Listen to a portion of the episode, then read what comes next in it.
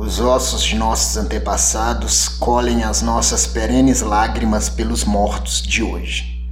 Os olhos de nossos antepassados, negras estrelas tingidas de sangue, elevam-se das profundezas do tempo, cuidando de nossa dolorida memória. A terra está coberta de valas e a qualquer descuido da vida, a morte é certa. A bala não erra o alvo. No escuro, um corpo negro bambeia e dança. A certidão de óbito, os antigos sabem, veio lavrada desde os negreiros.